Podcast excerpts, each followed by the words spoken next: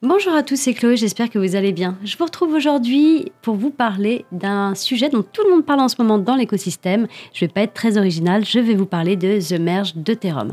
Aujourd'hui, je vais aborder ça en deux points. Le premier sera plutôt général et le second parlera plus des solutions field mining et concrètement comment ça va se passer pour un client qui mine ou qui stack de l'Ethereum chez nous.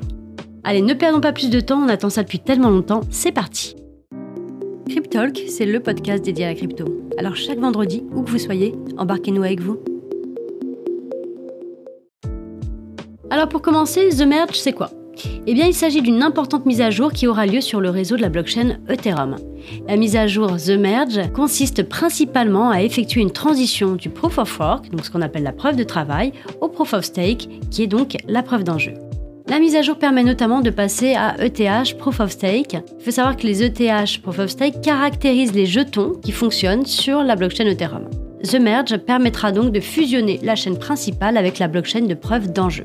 Alors suite à plusieurs tests depuis décembre 2020, la mise à jour finale devrait débuter entre le 14 et le 15 septembre prochain. Donc on n'a jamais été aussi près du but.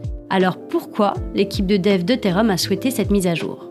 Eh bien pour plusieurs raisons et pour commencer, un critère qui est très important, c'est l'environnement. Le Proof of Work étant assez énergivore, la mise en place du Proof of Stake sur une blockchain telle que blockchain Ethereum permet d'économiser de l'énergie tout en préservant la sécurité du réseau. Aussi, deuxième point important, les frais de réseau. Contrairement aux idées reçues, les frais de réseau ne vont pas être réduits dans l'immédiat après la mise à jour de The Merge.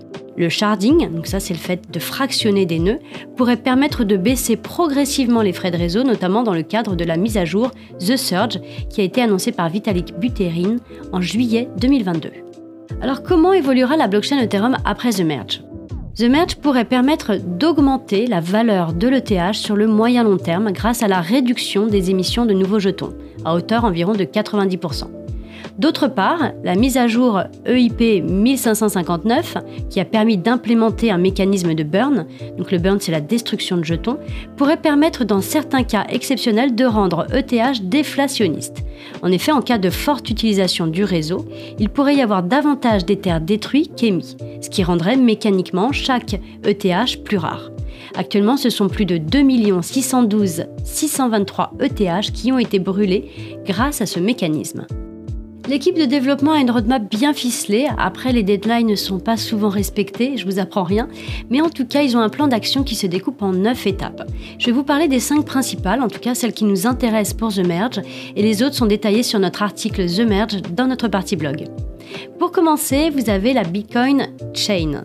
La Bitcoin Chain a été mise en place il y a deux ans maintenant avec le mécanisme de Proof of Stake et elle a permis notamment d'effectuer des tests et des activités de développement concernant la mise à jour de The Merge.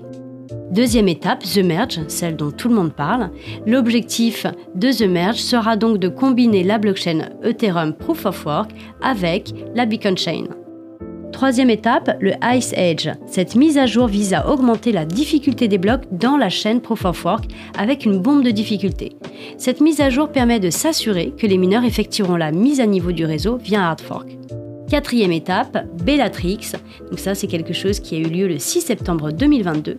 Cette mise à jour vise à préparer la Bitcoin Chain à The Merge. Bellatrix permet donc d'armer les validateurs du réseau pour exécuter les transactions à la place des mineurs au moment de l'abandon final du Proof of Work. Et cinquième étape importante pour nous aujourd'hui, Paris, la phase Paris qui va permettre de finaliser l'intégration du Proof of Stake dans la blockchain Ethereum. Voilà, donc comme je disais tout à l'heure, vous pourrez retrouver l'intégralité de la roadmap sur notre article, partie blog, sur le site de Filmmining. Concrètement, qu'est-ce que ça va changer? Qu'est-ce qui va se passer pour nos clients? Alors pour les mineurs d'Ethereum, ce qui concerne nos clients qui possèdent des contrats de mining d'Ether, notre objectif est de continuer à miner l'Ether jusqu'à la mise à jour de The Merge. Donc on va miner vraiment jusqu'au dernier moment. Notre équipe a commencé à faire de la veille pour déterminer la crypto la plus favorable à miner en termes de rentabilité et de capitalisation. Et pour le moment, le regard des mineurs se porte surtout sur l'ETC, donc l'Ethereum classique, et l'ETHPO, donc l'Ethereum Proof of Work.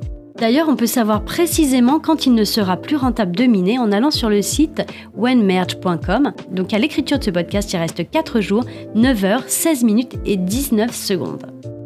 En ce qui concerne les investisseurs DeFi, la mise à jour de The Merge n'aura pas d'impact sur les investissements qui sont réalisés en finances décentralisées. Les rendements pourront peut-être même un petit peu évoluer. En ce qui concerne le stacking d'ETH 2.0, Contrairement aux idées reçues, les jetons ne vont pas être libérés aussi rapidement que prévu, en tout cas pas directement après la mise à jour de The Merge. La libération des jetons aura lieu progressivement selon l'équipe de dev, entre 6 et 1 an, et je tiens à préciser d'ailleurs que cette décision est totalement du ressort de l'équipe de développement Ethereum et ce n'est pas une décision qui a été prise par Phil. Voilà pour ce qui est des trois cas de figure chez Phil que ce soit aussi bien euh, pour de la DeFi, pour du stacking et euh, pour des mineurs de TH. En tout cas, sachez que si vous êtes intéressé euh, par l'Ethereum, vous pouvez dès à présent investir dans notre solution de stacking pour générer du rendement sur Ethereum. Vous pouvez même le faire si vous avez déjà des jetons. Pour cela, il vous suffit de rentrer en mode expert. Comme d'habitude, si vous avez la moindre question, n'hésitez surtout pas à solliciter notre support client. Il est ouvert de 9h à 17h du lundi au vendredi et vous pouvez également sur les horaires de fermeture nous laisser un petit message. Nous ferons un plaisir de vous répondre sous 48 heures grand maximum. Sur ces belles paroles, je vous laisse. Je vous souhaite un très très bon week-end à tous. Ici dans les Alpes, il fait encore super bon. J'espère que c'est pareil pour vous. Alors profitez-en.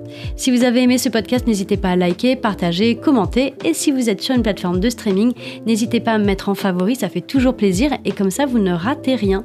Voilà, je vous souhaite un très bon week-end et je vous dis à très vite pour un nouvel épisode.